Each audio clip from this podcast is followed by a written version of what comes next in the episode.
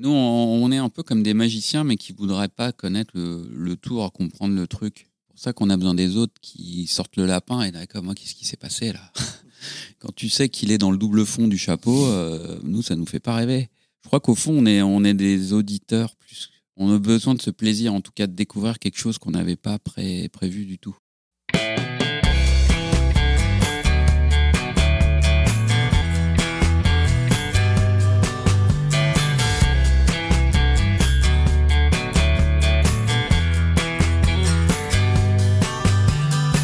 Bonjour à tous, vous écoutez Cadavre Exquis, le podcast qui décompose un parcours inspirant. Pour ce nouvel épisode, je reçois le fleuron de la pop française à l'international. Cinq ans après l'album Tiamo, le groupe a décidé de marquer son retour en plein milieu de sa tournée des festivals avec la sortie du titre Alpha. Son nouvel album enregistré au Musée des Arts Décoratifs de Paris est attendu avant la fin de l'année. Je reçois aujourd'hui Phoenix. Bonjour Christian, bonjour Branco. Salut, Bonjour. Comment allez-vous? Ça va bien. On est bien, on est très bien. Ben, Merci en tout cas de participer à ce podcast qui s'appelle donc Cadavre Exquis, podcast dans lequel je décompose des parcours inspirants. Et pour vous suivre depuis à peu près une quinzaine d'années, après It's Never Been Like That, comme beaucoup de personnes de ma génération, euh, les trentenaires, euh, je trouve votre parcours inspirant à, bien des égards. Pour ceux à qui ça aurait échappé, vous représentez 50% du coup du groupe euh, Phoenix et je me sens vraiment très chanceux de pouvoir parler avec vous aujourd'hui au musée des Arts Déco. Pour les gens qui nous écoutent et qui n'ont pas l'image, du coup, euh, où est-ce qu'on est là On est dans l'aile Marsan du Palais du Louvre, au musée des Arts Décoratifs, euh, où on a installé un petit studio portatif dans une, salle euh, toute simple, mais avec la plus belle vue du, vue du monde sur la cour du Louvre. Malheureusement, c'est occulté, la, vue est occultée depuis quelques mois et on n'a plus la vue. Donc il y a cette petite tension de la chose qui manque. Je crois que vous aimez bien les studios en travaux, c'est un peu le fil rouge de vos C'est albums. Exact, c'est notre destin et on l'accepte avec plaisir. Finalement, ça aurait été trop beau d'être euh, dans un endroit, dans un château comme ça, dans un musée, avec la, une vue parfaite. Il, fa- il fallait qu'il y ait des travaux finalement, parce que le, être dans trop de beauté, c'est pas bon pour non plus pour créer. Vous avez sorti le livre Liberté, Égalité, Phoenix euh, à la veille du, confinement. Ça marquait quelque part le, le 20e euh, anniversaire euh, du groupe. Et puisque on est dans un studio, je voulais qu'on se rappelle ensemble à Versailles, parce que vous faites partie de la première génération qui a pu enregistrer depuis sa chambre, depuis enfin bref une pièce de sa maison, avec notamment les sampleurs, les cassettes. J'imagine que comme beaucoup vous mettiez du scotch pour pouvoir enregistrer à l'infini sur, sur les cassettes. C'est quoi le souvenir que vous avez de cette époque? Ce côté vraiment artisanal qui vous a suivi euh, tout au long de votre carrière finalement. Ouais, on n'est on jamais vraiment sorti de, de cette histoire. Non, mais au, début, l'un des moments les plus importants de notre vie, c'est quand on a acheté notre premier euh, magnéto-cassette 4 pistes. Où soudain, on avait l'impression, on avait les mêmes possibilités euh, techniques que les Beatles quand ils enregistraient euh, tous leurs albums, sauf le dernier, je crois. Euh, donc, on était au top euh, du bonheur. C'était des petits magnétos, ça valait 3000 francs, je me souviens. Et, ce qui était une somme énorme pour nous, mais c'était le plus bel investissement de notre vie. Versailles, c'est une ville-musée. Moi, je viens aussi d'une ville-musée qui est Carcassonne, Ouais, là où j'ai eu la chance de vous voir euh, en concert. ouais. Quand on est dans la création artistique, avec le poids de cette histoire, euh, c'est ces choses passées qu'on glorifie, est-ce qu'on s'en inspire pour euh, sa propre musique ou justement on essaye de sortir de ça pour aller un petit peu plus loin? Euh, Enfin, concrètement, nous, dès a 18 ans, on est parti euh, à Paris. C'était, on n'avait qu'une envie, c'était de partir de cette ville euh, très belle. Mais quand tu as 18 ans, euh, tu t'en fiches. Parce qu'il y avait un seul bar, aucun concert, un magasin de disques bien. Ça suffit, un. Mais il n'y en avait qu'un. Il y avait, il y avait très peu de choses à faire. Donc, en fait, la seule chose qu'on faisait, c'était de la musique tout le temps. Tu parles de magasin de disques, Christian, je crois que ça te concerne. Il paraît que tu achetais des albums en fonction de leur pochette Ouais. et pas du groupe que c'était. Du coup, euh, les influences étaient déjà très variées à l'époque. Ouais. C'est comme ça que j'ai découvert Curtis Mayfield, par exemple. Je me j'ai- il avait un style extraordinaire. Donc j'achetais, je me rappelle, Curtis Mayfield et euh, c'était vraiment, ça allait dans tous les sens, n'importe quoi, tu vois. Juste par hasard. Donc c'était vraiment une chance sur deux, quoi. Enfin, bon, voir. j'ai fait plein d'achats, plein d'échecs, mais Non, la vérité, c'est qu'il est, très- il est très pudique, mais il dira jamais la vérité, qui- que son premier achat de vinyle, moi je le sais, je suis son grand frère, c'était un album fou, Noy, ouais, c'est vrai. un album de krautrock hyper rare, qu'il avait acheté, mais euh, pour 2 francs 6 sous, 10 francs je crois. Ouais, même il me l'avait offert parce qu'il valait 10 francs, mais il me l'avait offert parce que le mec ne connaissait pas. Tu fouillais dans le bac à promo. Ouais. Non, le, pochette, le type est- avait une baraka de dingue parce que c'est un album sur, super rare. Noy 2, pressage original. C'est mon frère, c'est Christian. Et euh, en même temps, j'avais acheté, euh, pour finir, hein, si- tu parles de ça, j'avais acheté Shaft de euh, Isaac Hayes. Ouais. Plus, co- Et- plus classique. Comment il s'appelle l'autre merde? Girl You'll Be a Woman Soon, comment il s'appelle lui, le chanteur là? Ah, Neil Diamond. Ni- un album, un album inconnu de Neil Diamond avec une pochette incroyable. Bon, ça, c'est ça, j'ai jamais écouté cet album. Ouais, Mais les deux autres albums, c'est là où j'ai découvert le krautrock et euh, Shaft, euh, incroyable. J'ai parlé du premier album euh, United avec If I Ever Feel Better, Too Young.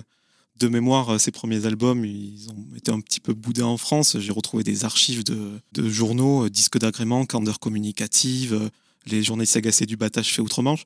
Ce qui m'a étonné, c'est pas tellement qu'on que cet album était C'est quoi, t'as dit quoi? Candeur? Candeur communicative. J'ai retrouvé dans les archives de la radio pour laquelle je travaille. ça, quoi. Ouais, pour moi, c'est une qualité. Et c'est pas étonnant qu'on que les journalistes détruisent les albums. Gainsbourg lui-même à son époque avait été euh, détruit à ses débuts. Mais ce qui m'a marqué, c'est que c'était ultra tranché. Est-ce que euh, ça vous a pas euh, voilà, démotivé dès le départ? Non, ou quelque part vous étiez vacciné pour le reste de votre vie finalement?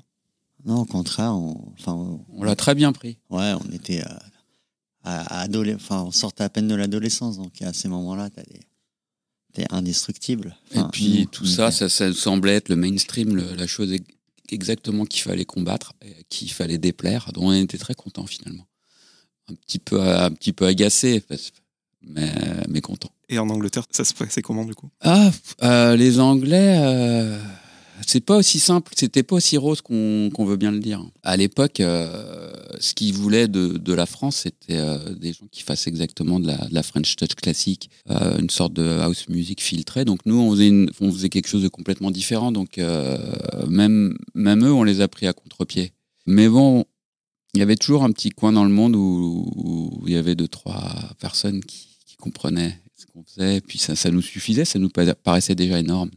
Ces grands médias à l'époque, si on n'arrivait pas à les convaincre, on n'existait pratiquement pas. Moi, je vous l'ai dit tout à l'heure, je vous ai découvert à l'époque de It's Never Been Like That. Plus tard, j'ai eu un blog de musique 2007-2008. Ouais. Et je me souviens qu'il y avait une nébuleuse de blogueuses qui parlaient de vous quand vous avez balancé 1901 sur Internet à l'époque. Tous les blogueurs parlaient de vous. Après, les grands médias s'intéressent à vous. Donc, je dis pas qu'on est responsable du Si. succès qu'a eu Phoenix, mais j'ai l'impression que quelque part, vous nous en devez toujours une. Et c'est pour ça qu'on voit dans des Exactement. petits médias. quoi. C'est vrai, non, c'est vrai. euh, Il y a eu un changement radical quand même euh, dans ces années-là, qui est que le pouvoir est revenu aux, aux auditeurs ou aux, aux gens, pas aux grands médias. Tout à l'heure, on parlait de l'Angleterre, mais à l'époque, l'Angleterre, jusqu'à il n'y a pas si longtemps finalement, c'était dominé par une seule radio. Il fallait plaire à un type.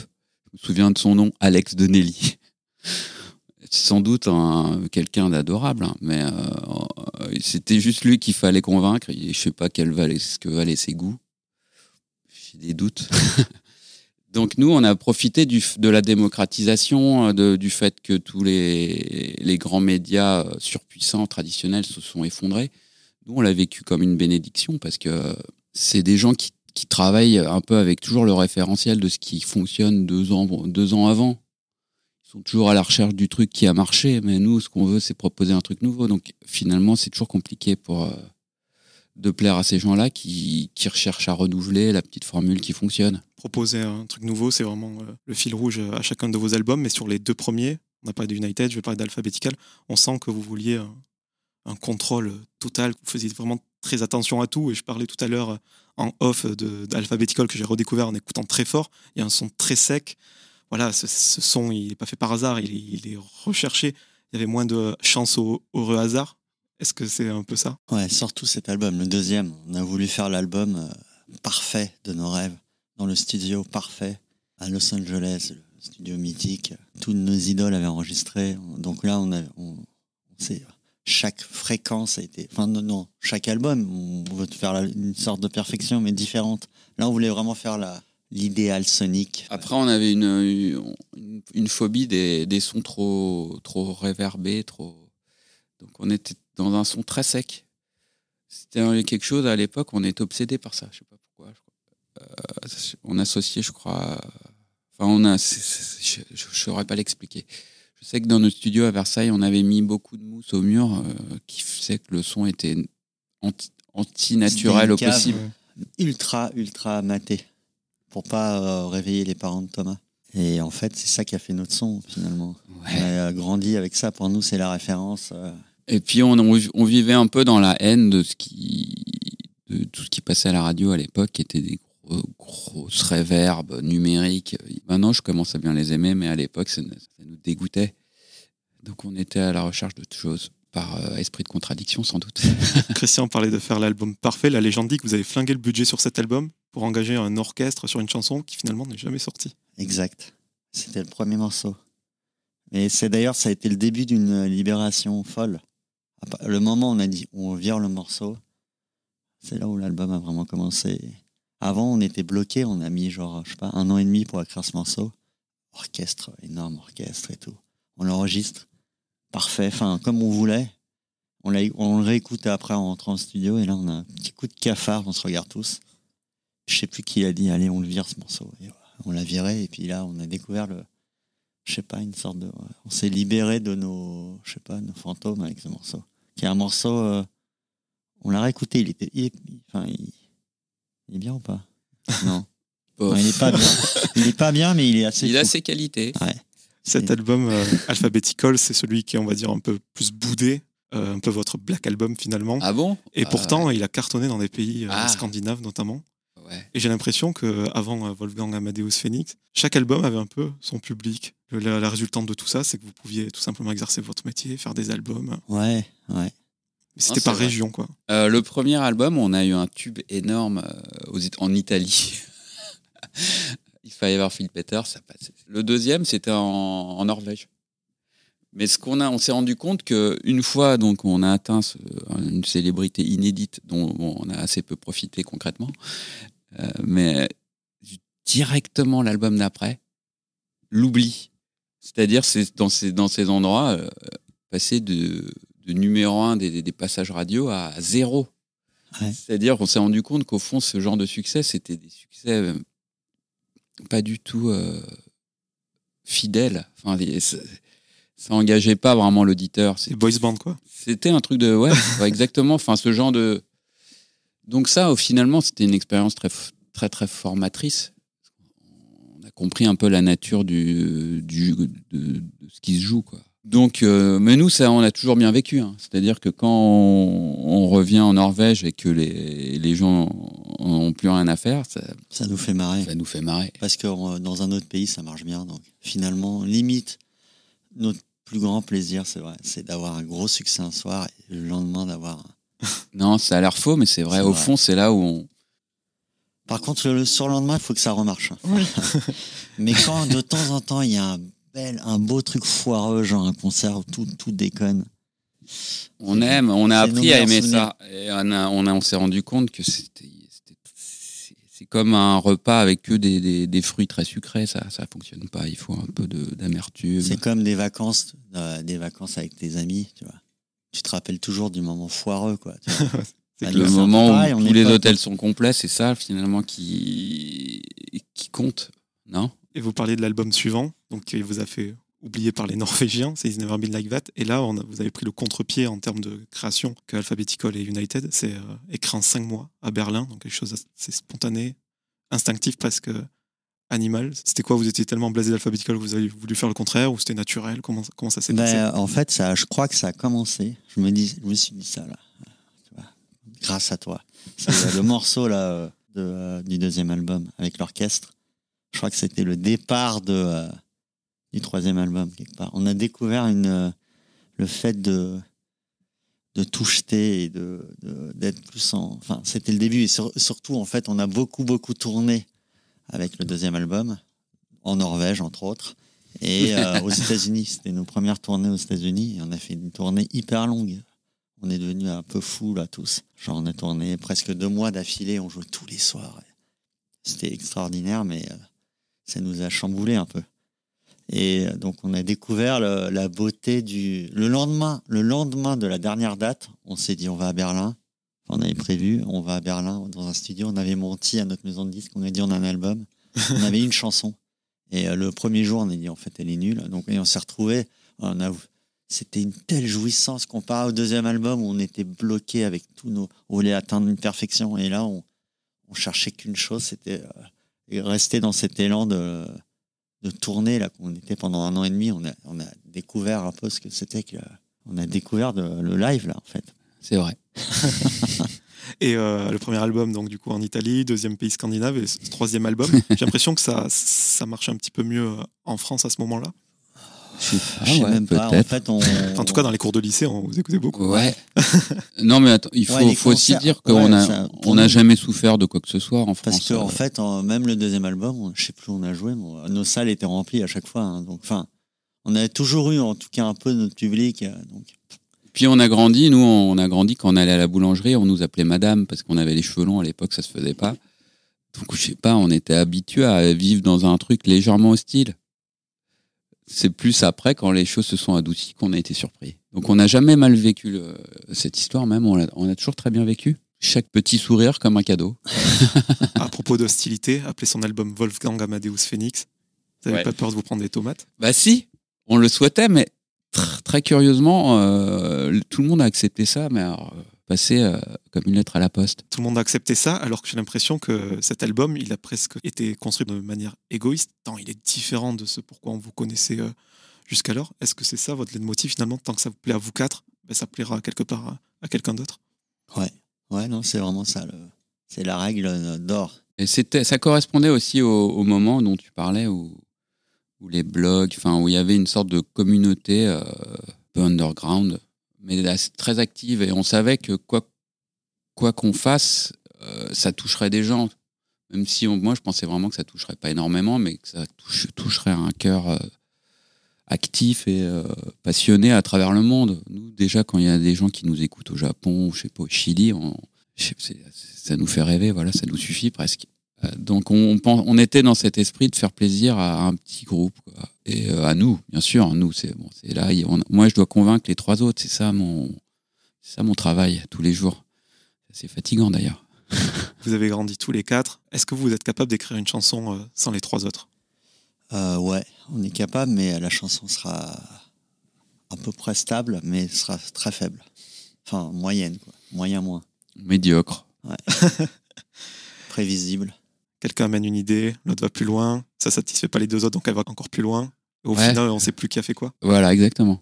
C'est plus du tout et euh, on- c'est ça qu'on aime. C'est- C'est justement quand ça sort de- des gonds. En fait, euh, en ce moment, on est en train d'en finir notre album et euh, j'ai réfléchi à notre technique de- d'enregistrement. C'est un peu moi à chaque fois qu'on enregistre la, la position où j'enregistre. D'ailleurs, il y a la touche record, je sais pas où elle est, elle est, elle est par là. là, ouais. Et euh, dès le premier album, en fait, j'ai réfléchi. Le premier morceau qu'on a écrit, c'est Too Young. Et Too Young, c'est moi, j'avais des- un dictaphone avec des toutes petites cassettes. Et en fait, j'avais enregistré. Et euh, donc, en fait, nos techniques de. Avant, on essayait d'écrire des chansons. On allait pendant. Tu te rappelles, on allait à Sainte-Ver, à la campagne pendant genre deux semaines. On n'écrivait aucun morceau, on n'arrivait pas. Comment écrire un morceau, quoi? On se disait, mais comment on fait pour écrire un morceau? C'est un truc de fou. Et en fait, le, notre. Enfin, je pense que c'est la, la plupart des artistes, c'est ça. Mais nous, comme on est quatre, c'est c'est le hasard, le, le- justement, de ne, surtout de ne pas essayer de, de réfléchir. C'est le mélange de nous quatre. Et donc d'enregistrer. On, joue, on parle, on joue une idée. Et puis il y a- des idées incroyables et elles s'évaporent comme ça. Et en fait, notre technique, c'est vraiment ça de d'être tous les quatre sans la moindre idée préconçue. C'est comme ça qu'on peut aller vraiment beaucoup plus loin que nos cerveaux euh, qui sont assez limités finalement. Un peu trop. euh, on a des idées sympas, mais euh, c'est euh, c'est beau, c'est bien fait, mais c'est pas excitant. Ça fait pas rêver. Nous, on, on est un peu comme des magiciens, mais qui voudraient pas connaître le, le tour comprendre le truc. C'est pour ça qu'on a besoin des autres qui sortent le lapin et là, comme moi, qu'est-ce qui s'est passé là Quand tu sais qu'il est dans le double fond du chapeau, euh, nous, ça nous fait pas rêver. Je crois qu'au fond, on est, on est des auditeurs plus. On a besoin de ce plaisir, en tout cas, de découvrir quelque chose qu'on n'avait pas pré- prévu du tout. Quand je suis rentré dans votre studio, je vous ai dit que ça me faisait penser au cours de technologie euh, au collège. Et euh, moi, j'ai saigné vraiment les vidéos sur YouTube où vous expliquez chanson par chanson les titres de Wolfgang Amadeus Phoenix. C'est vrai qu'on n'a pas beaucoup d'occasion de pouvoir parler de vos morceaux euh, qui plus est en studio. Et j'ai l'impression que vous êtes plus des élèves en cours de maths avec des problèmes à résoudre. Même sur l'époque de Wolfgang Amadeus Phoenix, il y avait déjà des il y avait encore pardon, des dictaphones alors qu'on est à l'ère du numérique à ce moment-là. Et j'ai eu la chance dans ce podcast de recevoir euh, champion du monde en titre français Maxime Vachier-Lagrave de d'échecs en blitz. Ah, Comme lui, j'ai ça, l'impression ça, que- ça aurait plu à Thomas parce qu'il adore les, il adore les échecs. Comme lui, j'ai l'impression que vous pouvez passer des heures, pour la conception d'un album, des semaines, des mois, à résoudre un, problème finalement, Ouais. pour que ces euh, nano euh, bouts de son que vous enregistrez sur les dictaphones, eh ils puissent s'imbriquer et donner lieu à une chanson. C'est exactement ça. Moi, je, je pense souvent aux échecs parce qu'au final, on a, on a des problèmes à, à résoudre. Je pense que toute activité euh, artistique, c'est ça d'ailleurs. C'est euh, la résolution d'un problème. La différence avec les problèmes d'é- d'échecs, c'est qu'ils sont toujours posés de manière à ce qu'il y ait une solution. Alors que dans la vie, dans, dans l'art, euh, il y a parfois des, problèmes qui sont mal posés et qui n'ont pas de solution. Et la fatigue, c'est d'arriver à, faire la différence entre un faux problème, un vrai problème, une, une bonne idée, une fausse bonne idée. Tout ça, ça se ressemble comme deux gouttes d'eau. Mais euh, quand on atteint un niveau d'échec de, MVL, on travaille pas sur des problèmes d'échec créés par des, gens dont le travail, c'est de créer des problèmes d'échec. On travaille sur la matière pure des, possibilités infinies. Donc, je pense que lui, il est, il, il est exactement dans la même démarche où il sait que parmi toutes les possibilités qui sont innombrables, enfin, il y a un chiffre, mais il est très élevé, il y en a une qui est meilleure que les autres. Et nous, on est pareil. On, a, on vit dans, dans cette histoire de résolution de problèmes. Mais c'est ça, c'est nous, ça nous plaît beaucoup. Enfin, ça nous fatigue énormément parce que euh, d'un moment, on devient un peu fou quand même. Et euh, pour corroborer tout ce qu'on vient de dire, je vous renvoie à la chanson Love Like Sunset. Pour moi, c'est vraiment la chanson la plus mathématique que vous ayez faite, avec euh, ce problème qui se met en place au début, cette boucle, ces notes qui se rajoutent au fur et à mesure pour Ouais. arriver Ouais. à un résultat. Exact, euh, c'est ça, c'est ça. Euh, je, je la trouve incroyable. Ah, merci. Bah, celui-là, on a mis un an et demi pour le faire, celui-là. mais c'est vrai qu'il est un peu. Enfin, il, il est combinatoire, c'est-à-dire qu'il y a plein de façons de créer de la musique, mais euh, parmi celles-ci, il y a le fait de combiner et de laisser en fait le- le- la force des combinaisons proposer, nous proposer des, des choses. Et ça, nous, après, on, on- on sélectionne, mais il y a un système combinatoire qui génère de la matière, et nous, on travaille beaucoup comme ça aussi. Et ce qui est fou, c'est qu'il y a ce côté mathématique, et en même temps, ça je l'ai appris dans les interviews euh, de, que je lis depuis des années, c'est que vous êtes des ayatollahs de la première prise.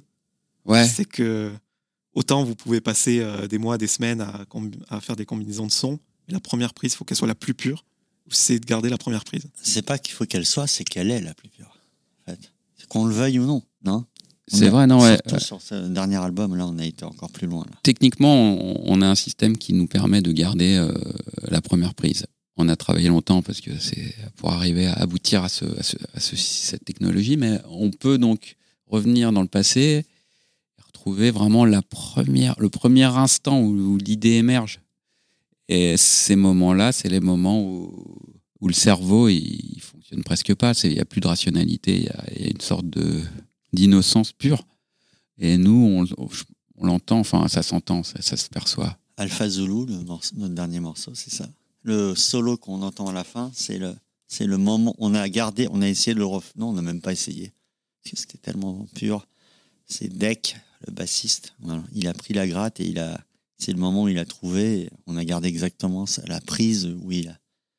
La prise toute candide, toute pure. Non, on, on l'appelle ça euh, le goéland. Il faut penser au goéland parce que il y a un, un conte chinois un vieux conte chinois qui c'est l'histoire d'un enfant qui, qui, se balade tous les matins euh, sur la plage.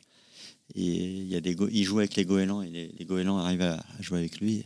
Et un jour il y a, il y a son père il lui dit je veux jouer aussi avec les goélands euh, tu peux tu peux me ramener un goéland demain. Et le lendemain il y va. Et là les goélands ils viennent pas vers lui. Et euh, c'est ça. C'est l'idée c'est de c'est d'être il faut être candide et pour pouvoir atteindre la, la pour pouvoir jouer au goéland que le goéland se rapproche de toi bah, c'est ça la première prise c'est La deuxième prise, euh, c'est l'intention de, de, de capturer le goéland, et là, c'est c'est fini, là, il s'enfuit. direct c'est c'est c'est comme un sourire forcé c'est comme si on savait euh, tu vois c'est pas charmant quoi Vous êtes les guitaristes officiels du groupe. Sur le papier, tu as parlé de Deck, le bassiste. Philippe Zark qui avait produit Wolfgang Amadeus Phoenix. Vous qualifiez de quatre producteurs. Vraiment, on sent que pour vous, quelle que soit votre fonction au sein du groupe, le roulement de batterie a autant d'importance que des paroles, que la voix, euh, etc. Donc tous les quatre, vous êtes impliqués vraiment sur toutes les parties de A à Z. C'est vrai. on est impliqué euh, un peu sur tous les dossiers, euh, un peu trop même. Ces derniers, là, on est en train de finir notre disque, donc là, on, gère l'espace entre les lettres des, de la typo, on gère le- la, la qualité de l'image qui va être projetée derrière nous sur scène. On gère, euh, gère euh, même les, euh, les- le câblage, les prises, le type de prise le euh, type de prise qui va. sur scène. On est un peu fou, mais en- au fond, ce qu'on aime, c'est l'artisanat un peu de luxe, sans sous-traitance, quoi. Après, c'est sûr que c'est plus simple de faire travailler euh, les enfants chinois. Euh, mais bon, si tu veux faire du, travail euh, où tout est sous contrôle, il faut, faire ça par des artisans euh, à côté de chez nous. Nous, on fait tout, on aime bien ça. Et ça nous rend un petit peu fou au bout d'un moment. Mais c'est comme ça, on n'a pas le choix. Je parlais de Philippe Zdar qui vous qualifiait de quatre producteurs. Hasard du calendrier, dans quelques jours, ça sera les trois ans de sa disparition. Il a vraiment travaillé sur tous vos albums, que ce soit au mixage, en tant que producteur, etc. Puisqu'on est encore sur le chapitre Wolfgang Amadeus Phoenix, je voulais savoir quel vraiment rôle il avait occupé dans le succès de, cet album.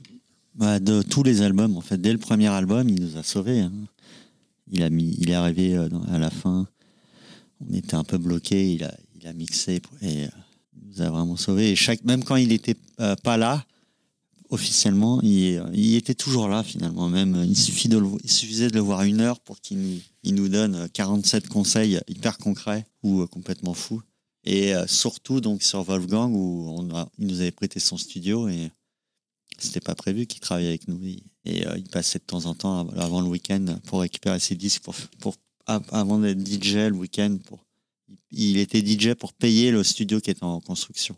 Donc le, vendredi, il passait vers 4 heures avant de prendre l'avion et il prenait des disques et puis il écoutait un, petit bout et puis à chaque fois il nous donnait le bon conseil. Mais t'es fou, ça faut le garder, ça faut doubler la partie, ça faut.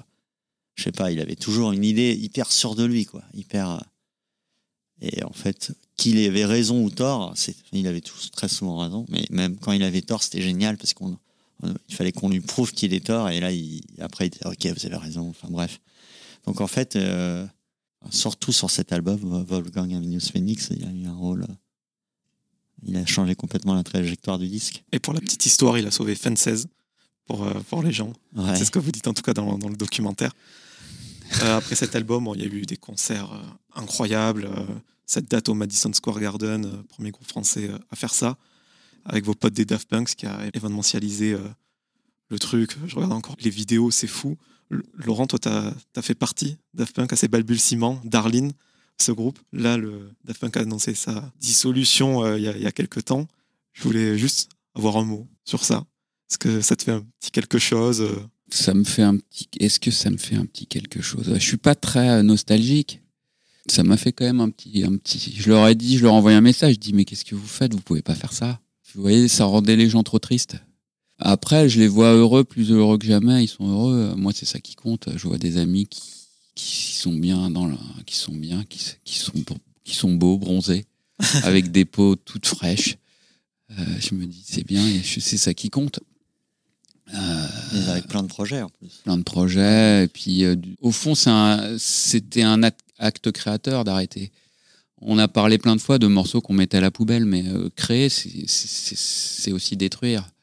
C'est hyper important de détruire. Je dis pas qu'ils ont détruit, mais ils, ont, fermé un chapitre. Pour les meilleures raisons du monde en plus. Parce qu'ils pourraient très, bien, là, je pense qu'on leur donne des milliards pour euh, faire des concerts et ils refusent juste parce qu'ils sentent que ça serait pas juste, ça serait pas assez bien. Enfin, c'est les meilleures raisons du monde. Euh, tout le monde devrait, euh, il devrait avoir une médaille pour avoir arrêté alors c'était si simple de continuer. C'est, magnifique de faire ça. Tu parles de médailles. Après Wolfgang Amadeus, il paraît que vous avez refusé les insignes de chevalier des arts et des lettres. Alors, je vous imagine pas du tout revanchard par rapport à la, à la France. Mais pourquoi, tout simplement? Euh, je sais pas si on peut vraiment dire qu'on a refusé, euh, euh, peut-être un peu. C'est-à-dire qu'il y a une sorte de petit moment où, les autorités tâtent le terrain. Est-ce qu'ils vont pas dire non Je sais pas trop comment ça s'est passé, mais nous, ça, nous fait peur ce genre de truc là. Euh, c'est pas un truc de revanchard, mais euh, je sais pas. On a dès que c'est un peu trop institutionnel, on se dit aïe aïe aïe aïe. C'est le début de la fin. Donc c'est pas un truc revanchard ou aigri, c'est plus euh, une petite méfiance euh, de l'adolescent qui sommeille en nous. Je parlais de Wolfgang Amadeus Phoenix. Le titre, je vous demandais si vous n'avez pas peur qu'on vous jette des tomates d'avoir utilisé ce nom, parce que moi je trouve que ça résume vraiment bien votre travail et ce depuis toujours, ce côté réappropriation, casser les codes comme euh, Andy Warhol avait fait avec Mao et Marilyn Monroe en, en faisant des produits de, de consommation, mettre toutes ces choses, toutes ces, même appeler son album Ti Amo, quand on sait euh, la chanson de qui- fait foi là-bas en Italie d'Umberto Tozzi. Qu'est-ce que vous cherchez euh, Ringardiser l'iconique, sublimer euh, ce qui est laissé par l'histoire? On recherche la tension, la tension. Euh, la musique, c'est toujours une tension, une corde de guitare, il faut qu'elle soit tendue. Ah, c'est pas moi qui ai dit ça, c'est Héraclite, je crois. Il avait déjà pigé tout. Il y a très longtemps, euh, il faut une tension pour que quelque chose euh, se produise. Euh, moi, je me souviens, je pense quand on avait trouvé ce titre Wolfgang Amadeus Phoenix, je pensais que les gens, mais je sais pas, je pensais qu'on nous jetterait des pierres, mais pas du tout. Par contre, notre mère, quand on lui annonçait, elle- on, on l'a filmé, j'ai revu la vidéo il y a pas longtemps. Elle a pleuré carrément. Avec un peu de rire quand même. Entre rire et larmes. Entre rire et larmes, ouais. Mais euh, C'est parce qu'elle était allemande. notre mère allemande, elle a plus le culte de, des grandes figures euh, de la culture euh, germanophone. Je sais pas comment dire. Euh, donc ouais, euh, alors on, a, on a pris ça comme un très très bon signe. Mais après, les gens l'ont accepté. Au fond, les gens acceptent as- assez bien. Mais dès notre premier album, on, on- c'était notre manière à nous de, de faire de la subversion. On utilisait des saxophones qui étaient vraiment interdits, tabous à l'époque. Enfin, C'est le truc le plus ringard du monde. ringard, c'était ringard. On s'est dit non, il y a, on peut faire des trucs de saxophone sans que ça fasse ringard. Ouais, enfin bref, on a toujours eu euh, une petite tentation de. C'est ce qui, c'est ce qui est peut-être les- gens, enfin la, la presse et tout, ils n'arrivaient pas trop à comprendre. Ils savaient pas si on était vraiment des gros ringards ou pas. et ils n'avaient pas pigé. euh, maintenant les, C'était les, les chapelles hein, de- du rock indé. Ouais, c'était ça, on trouve-. Même à l'âge de 15 ans, mes premiers concerts, je les voyais là. Je me disais, mais qu'est-ce que c'est que c'est on sentait que ouais, dans l'univers, mais là, je voyais les. Ouais. c'était pas, ils n'avaient pas vraiment de goût. C'était une sorte de réflexe de ch- de, de groupe, un conditionnement. Mais au fond, malgré tout ce qu'ils qu'ils prétendaient, on sentait qu'ils n'avaient pas de goût, pas de goût personnel, quoi. Tu vois, c'était des gens, là, les mecs qui étaient censés représenter la subversion, ils étaient tous habillés exactement pareil. Je me disais, attends, c'est pas normal. Il y a un truc qui cloche. Donc voilà, très jeune, on a senti ça, je sais pas pourquoi, et euh, on a essayé. C'est-à-dire que même les rebelles, ils- on les trouvait, euh, on les trouvait minables quelque part. Enfin, on, se tr- enfin, ils- Ouais, on était plus attirés par les fous. Et d'ailleurs, moi, toujours, moi, euh, ce qui me plaît le plus, c'est l'art brut. Je vois des gens qui créent hors contexte. Enfin, c'est de la, c'est sans, avec une candeur, une pureté. euh, on s- euh, et ça, ça me plaît, ça me touche. Et je crois que même enfant, ça, on avait, ce- on avait cet instinct qui nous, qui nous a amené vers les, les gens qui, qui créaient de façon sans conditionnement. Et ça, vous l'avez cultivé à l'album d'après, Bankrupt, après un succès tel que Van Gogh Amadeus Phoenix. C'est génial d'appeler son album comme ça. En plus, euh, l'album, il parle de choses sublimes, de choses euh, moches, presque Ouais. euh, Ouais. Il y a ce côté, euh, que tu disais, à côté de la plaque, un peu fade. Appeler une chanson Trying to be cool, c'est pas cool qui est important, c'est trying. Ouais. Ça, vous, vous le cultivez euh, sans cesse. Et le tout avec une musique où il faut avoir un diplôme de musicologie pour comprendre cet album. il y a 20 milliards d'instruments, je crois. C'est vrai. C'est vrai, ouais. C'est vrai que celui-là, il est un peu complexe. On est sorti, on a beaucoup, beaucoup voyagé avec ce disque. On a vécu. euh, On a fait beaucoup, beaucoup de concerts. Plus de 200, je crois, sur celui-là. Et puis soudain, on, on allait dans des endroits où on n'était jamais allé. euh, Enfin, je veux dire, euh, soudain, euh, je sais pas, les, les grands trucs mainstream, ils, ils venaient nous voir. et ils- et on était en contact avec euh, une culture euh, qu'on connaissait pas, même aux États-Unis. Nous, on était habitués au petit quartier où il y a le vieux théâtre, tout ça. Soudain, on jouait dans des, dans des salles un, petit peu omnisport où les mecs qui jouent au basket, il y a, il y a des, des- dans les loges, c'est- c'est des vestiaires, tu vois. T'as le truc où les, sportifs, ils rangent leur maillot. Soudain, toutes ces émotions contradictoires, elles ont, créé ce disque un peu bizarre, un, peu torturé, euh, un peu acide. On n'était pas dans la tendresse à ce moment-là. Après, on suit notre instinct, donc on a suivi cette, cette, voie-là. Mais euh, avec le recul, je me rends compte que c'est l'album le plus, cynique euh, qu'on ait fait. Vous avez parlé des 200 concerts euh, que vous avez fait après cet album. Et moi, j'aimerais qu'on mette l'accent sur les sixième et septième membres du groupe. Le cinquième étant Philippe Zar. C'est Rob et Thomas qui vous accompagnent sur scène. Des musiciens géniaux. de toute façon, Thomas, ça se voit il a 800 groupes en Suède, je crois. Euh, Rob, j'ai découvert qu'il avait fait euh, un EP pour chaque euh, apôtre. Enfin, bref, c'est vraiment des musiciens avec des, univers incroyables. Je voulais juste que vous nous glissiez un petit mot sur eux. Bah, c'est des personnes cruciales dans, dans, nos vies déjà parce que.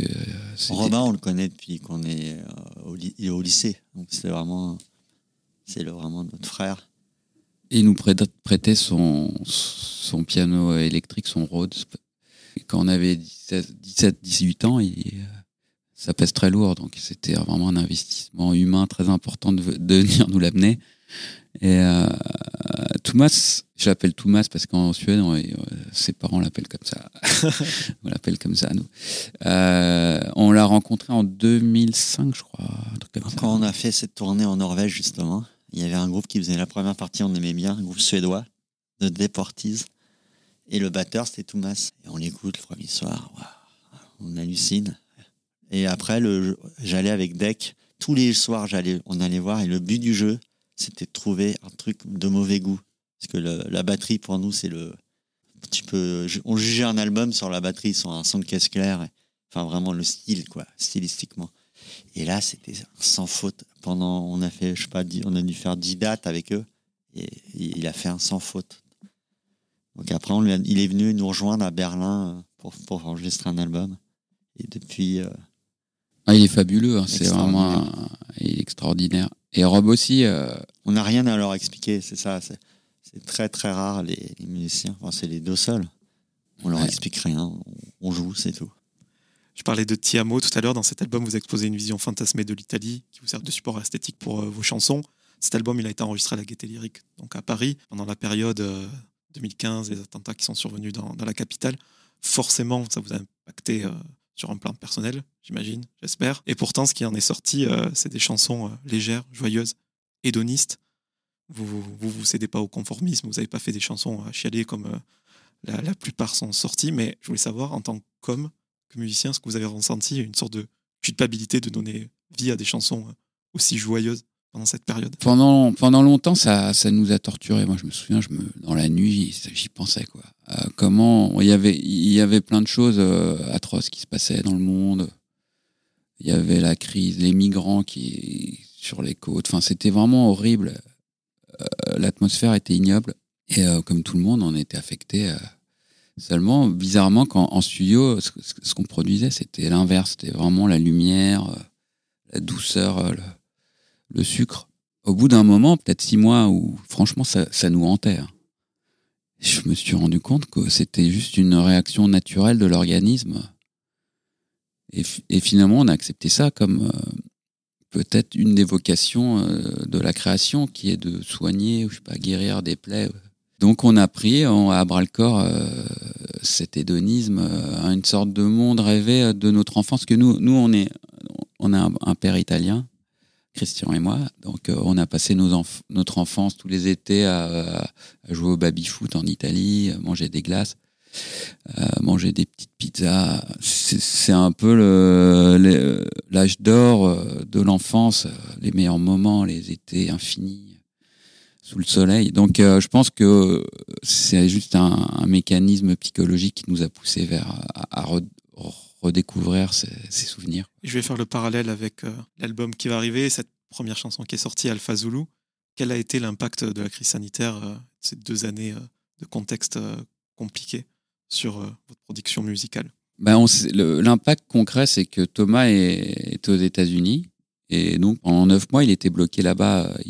On n'a on pas pu se voir. C'est la, jamais arrivé dans notre vie qu'on ne se voit pas pendant plus, je sais pas, deux, trois semaines.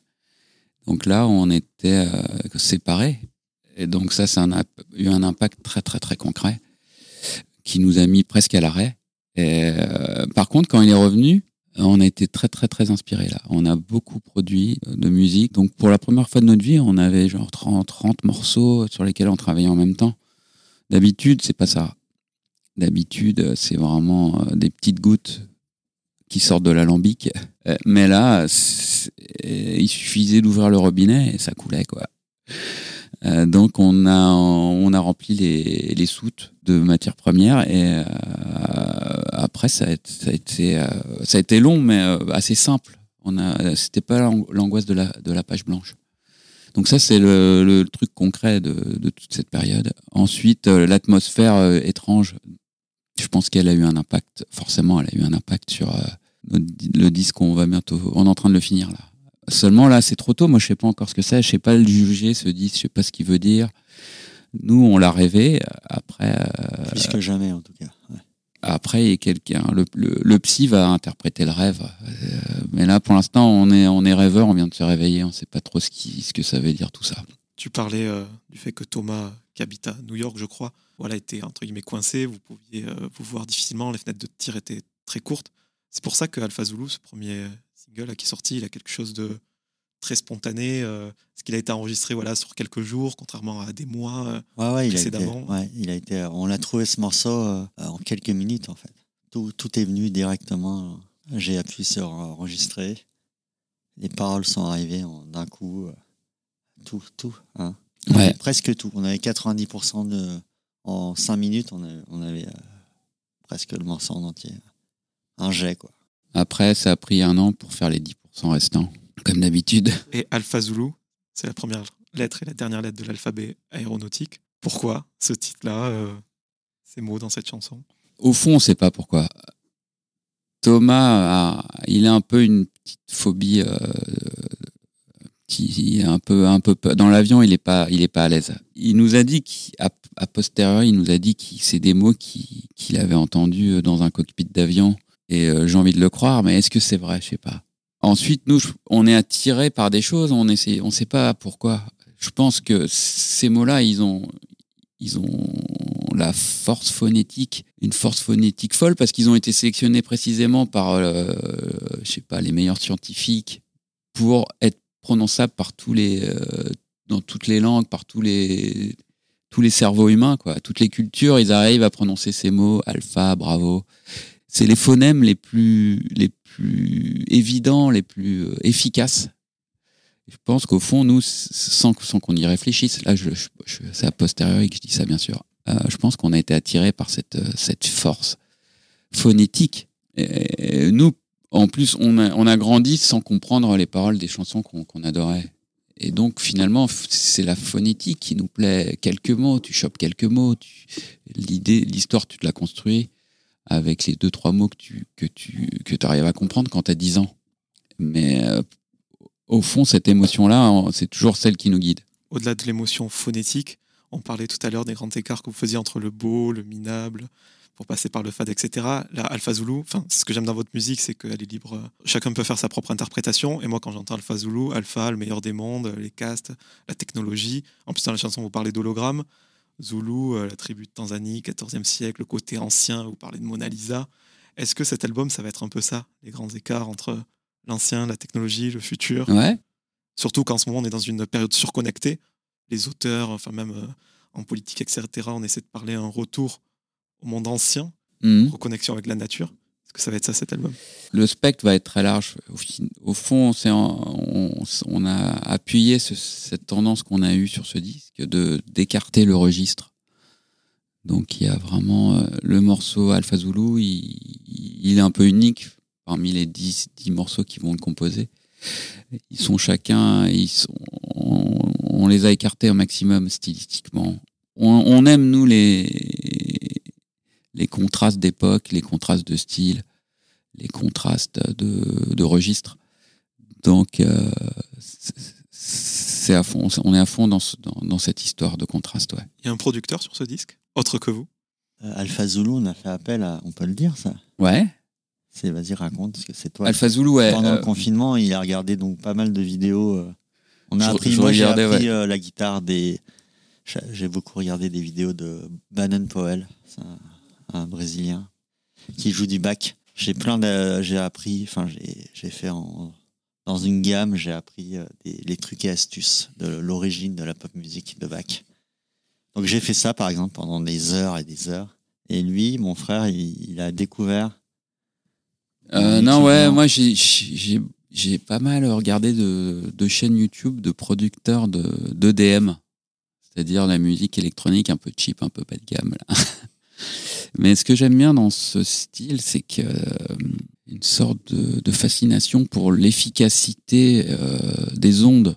C'est efficacité musicale, physique, presque physiologique, de comment une caisse claire, un comment on dit un kick, Un pied, un, un pied, pied de batterie, non il y a un mot là, Ouais.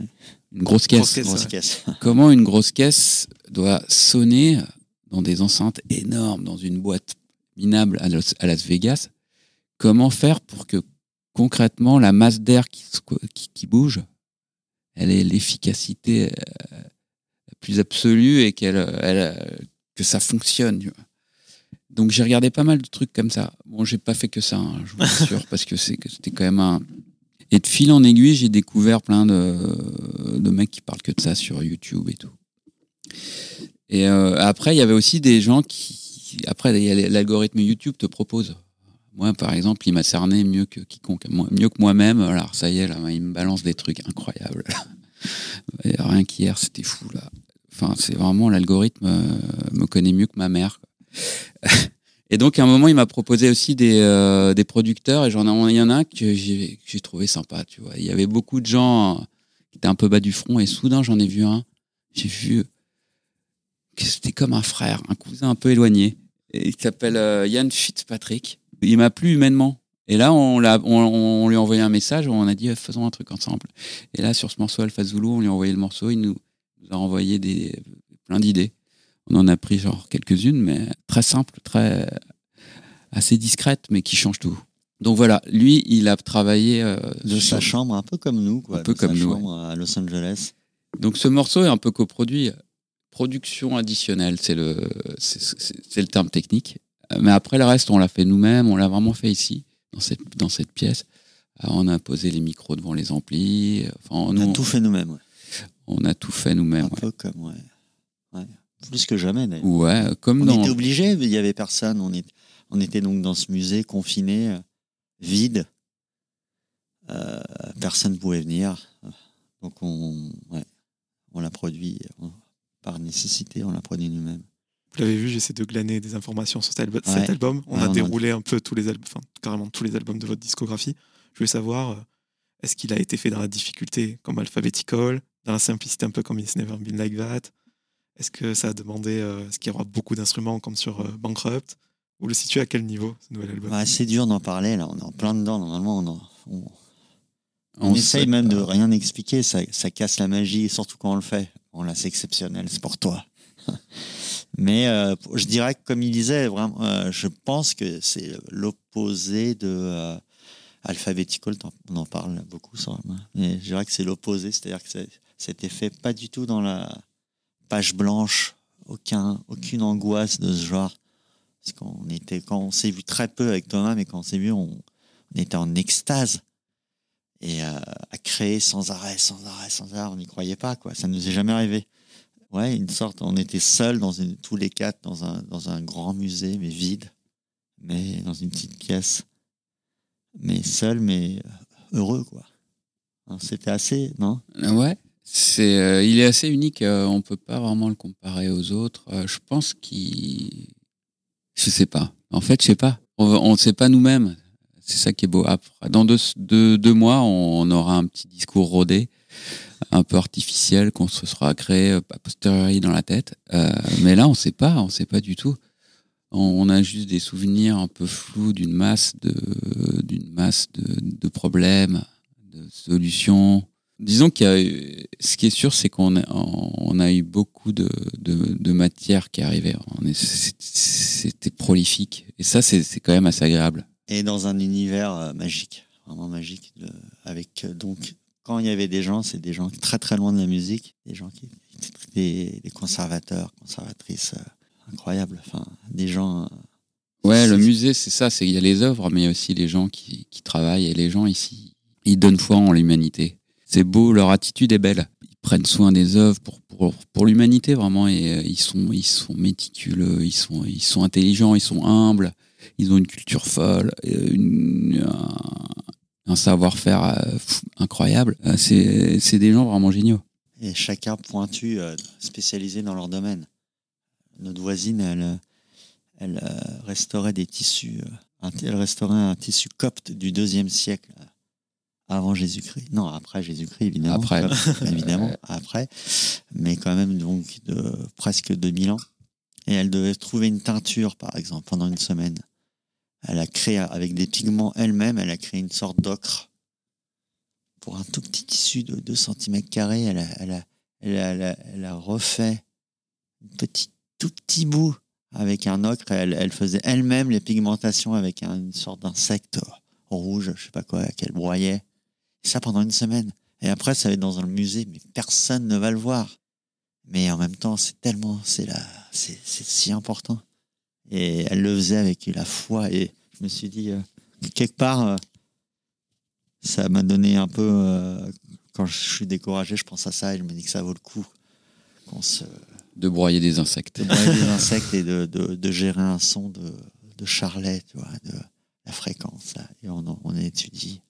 Ça vaut le coup finalement, même s'il suffit d'une personne.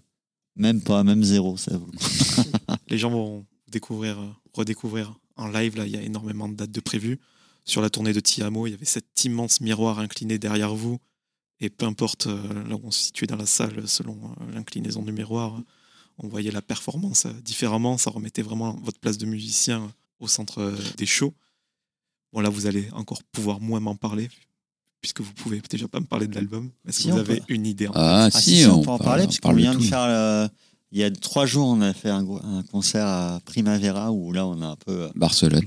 appris. Ouais, Barcelone, c'est le nom du. Non, ouais, Primavera, le nom du festival à Barcelone. Et on a fait, ouais, euh, aussi, on a joué Art Rock à Saint-Brieuc. On a fait quelques dates. quelques dates où on a, mon- on a notre nouvelle idée un peu euh, de scénographie. Ah, J'ai pas vu de vidéo. Ah ben, faut, on est Franchement, c'est a, pas mal.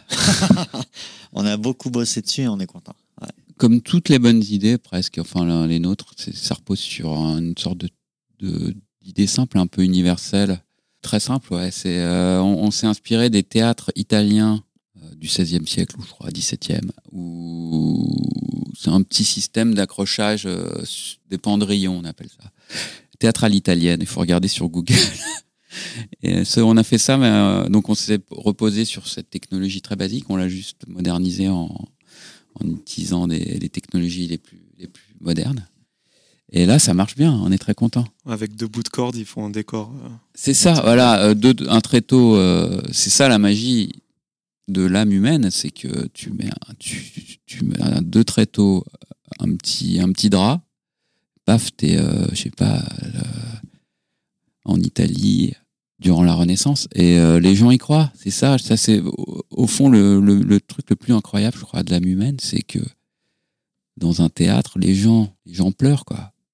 Alors qu'ils savent que c'est faux, c'est des acteurs, on est euh, porte de Bagnolet, le mec il va rentrer dans sa loge, prendre le métro, rentrer chez lui, mais quand ça se passe, on y croit, on, hein ben, Nous on essaie de jamais oublier ça. Qu'au fond, euh, ce qu'on fait, c'est ça, c'est ce que faisaient les, les Grecs il y a 3000 ans. Et c'est ce que feront les hommes dans, deux, dans 2000 ans si la Terre existe toujours, si elle est toujours habitable. Les gars, quelques petites questions euh, en rafale pour terminer cet entretien. J'ai appris grâce à vous que quand on passe à la télé américaine, c'est celui qui est filmé le plus qui a le plus gros cachet.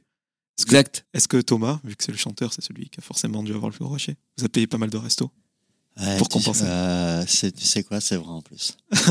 la première fois où il, il a fait un truc en dehors de Phoenix, c'est euh, il a chanté avec Air un morceau, la Playground Love, qui était sur la- le film euh, Virgin Suicide. Et là, Il avait super mauvaise conscience. il par- avait par rapport à nous, parce que nous, on a une règle d'or, c'est que tout est partagé, les droits d'auteur, tout, tout, tout, tout, on, on explique tout en quatre, quoi qu'il se passe. Donc en fait, l'argent, on parle jamais d'argent, parce que on gagne tous exactement la même chose. On a le même comptable, on a le même truc, on est pareil, exactement. Mais donc Thomas, une fois, il a gagné plus d'argent.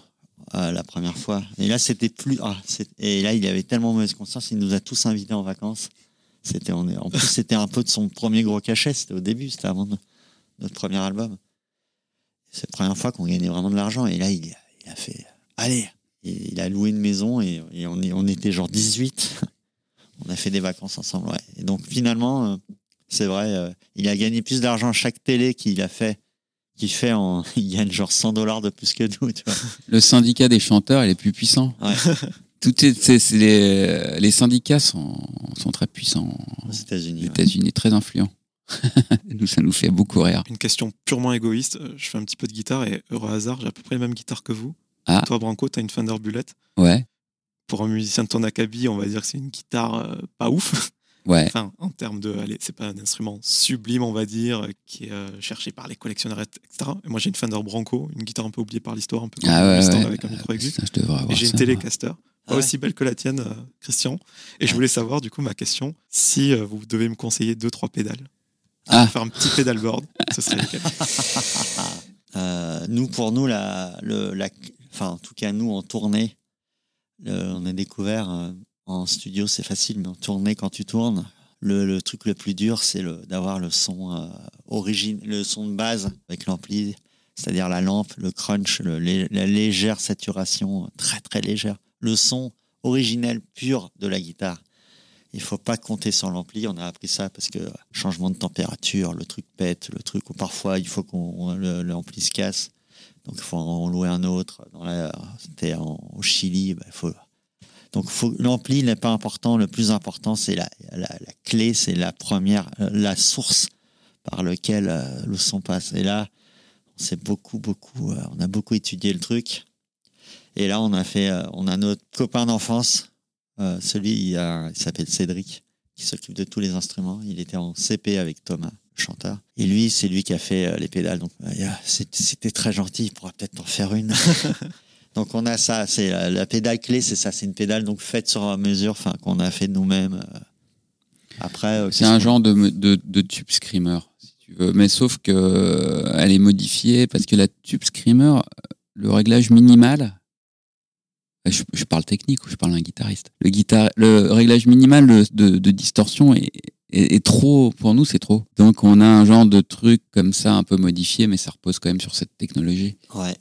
Après, on n'a que ça presque. Le reste, c'est euh, c'est vraiment des petits trucs pour euh, juste pour un morceau, donner une petite couleur. Mais au fond, ça, ça suffit. En fait, au début, on en avait plein. Et finalement, euh, on fait que réduire. euh, less is more. Mais euh, j'ai quand même une pédale de, synthétiseur nous, sur le nouvel album. Je te le dirai après.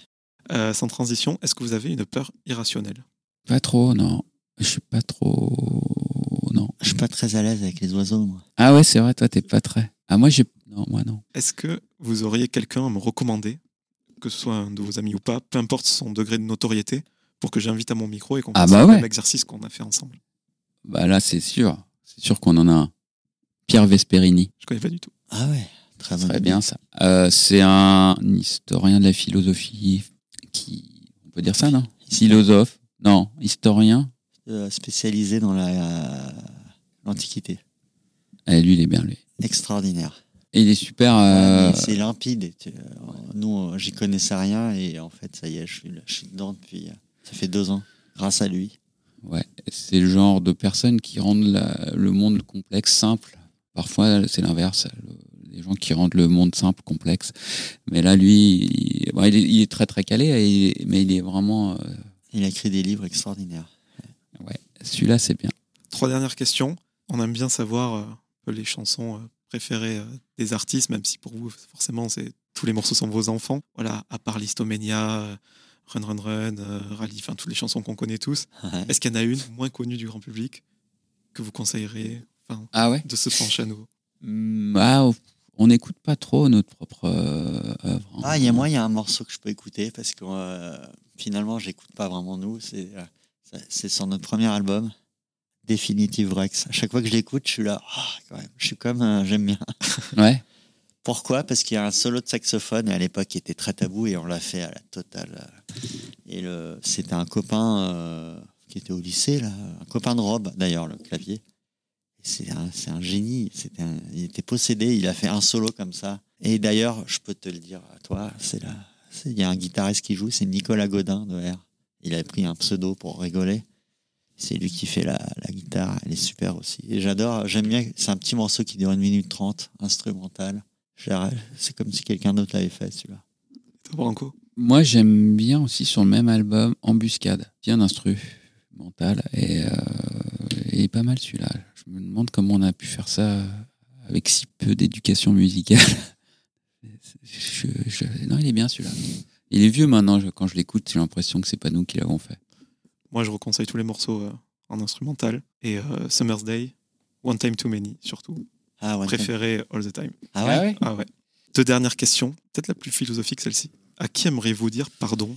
Moi, si je devais dire demander pardon, ça sera à mes, à mes trois collègues. Parce que euh, on est très doux, mais parfois quand, quand on est dans le studio, euh, on peut être on peut être sec. Moi, je peux être sec. C'est un endroit un peu de, de lutte, de lutte pour le- la survie de la meilleure idée. Donc, euh, euh, les règles de, de la politesse parfois n'ont pas 100 second. Donc, je leur demanderai pardon aux trois autres. Toi, Christian Ah, moi, j'ai, non, j'écoute. Je ferai- c'est mon grand frère. J'écoute mon frère. Là. Je réponds plus après ça. Et pour terminer, tout simplement, fort de tout ce qu'on a déroulé ensemble, je voulais savoir euh, quel regard vous portiez sur tout ce que vous avez fait professionnellement, j'attends. Après ces 20 ans de carrière, un peu comme une sorte de bilan, même si je sais que vous n'êtes pas nostalgique. On n'est pas nostalgique, non. Est-ce que vous êtes heureux Vous avez atteint une sorte de plénitude, quiétude au niveau professionnel, j'entends? Euh, Est-ce qu'on est. euh, Ouais, euh, attends. Non, mais je me souviens de nos rêves d'enfants et euh, de nos rêves d'ado. Quand on a commencé, on était ultra arrogants. On allait voir les maisons de disques, on disait vous êtes des abrutis. Euh, ils voulaient qu'on chante en français et tout. Euh, mais nous, on- on- finalement, on avait anticipé un peu, mais par folie. hein. On avait anticipé en, ce qui, ce qui arrivait. Euh, ce qui arrivait, euh, on l'avait d'une certaine manière prévu, mais euh, c'est un accident heureux que ça soit, produit parce que c'était fou. On n'avait pas du tout le- les capacités. Mais au fond, c'est le pouvoir du, de, l'autosuggestion et aussi le fait, je pense que notre génie, c'est de, toujours avoir privilégié le fait d'être bien entouré, de vivre à chaque instant une vie où on est avec des gens qu'on aime, des gens qu'on respecte, essayer d'éviter euh, toutes les situations qui nous qui mettent mal à l'aise et qui finalement, même si elles sont utiles euh, d'un point de vue professionnel, elles, elles te détruisent, elles te rongent un petit peu ton, ton âme.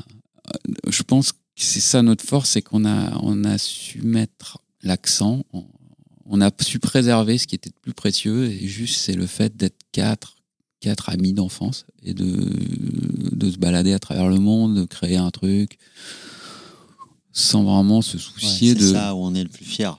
Parce que notre musique, Ouais. voilà, c'est bien, mais c'est- est-ce bien Je sais pas. Mais par contre, ce- dont vraiment où je me dis on a réussi, c'est le. C'est l'art de vivre. Là, on était bon sur à ce Quand je niveau-là. vois, quand on voit les autres artistes en festival et tout, je vois qu'on est dans le top là. Là, on est dans le top des charts Ouais, au niveau. on est, euh, on est parmi les meilleurs là. On est. euh, Une fois, on était à, à Bogota et j'avais demandé à.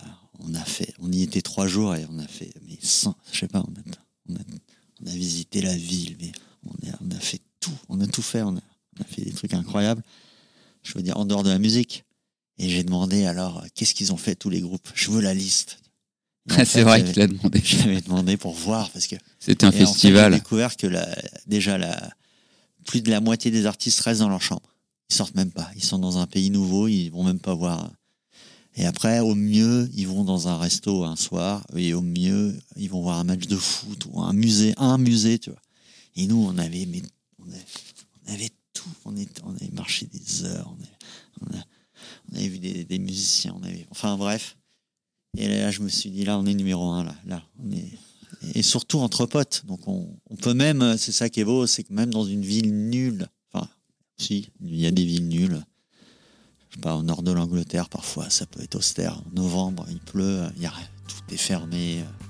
Mais même là, euh, je sais pas, en entre potes, euh, c'est là, c'est Ça là se où, passe bien. c'est là où le bilan est bon, on va dire. Bah, merci beaucoup les gars. Merci. Merci à toutes et à tous d'avoir écouté cet épisode avec Phoenix. Si vous voulez soutenir le projet, vous pouvez mettre 5 étoiles sur Apple Podcast et Spotify et vous abonner à Cadavre sur toutes les plateformes de streaming. Je vous donne rendez-vous très bientôt en compagnie d'un nouvel invité.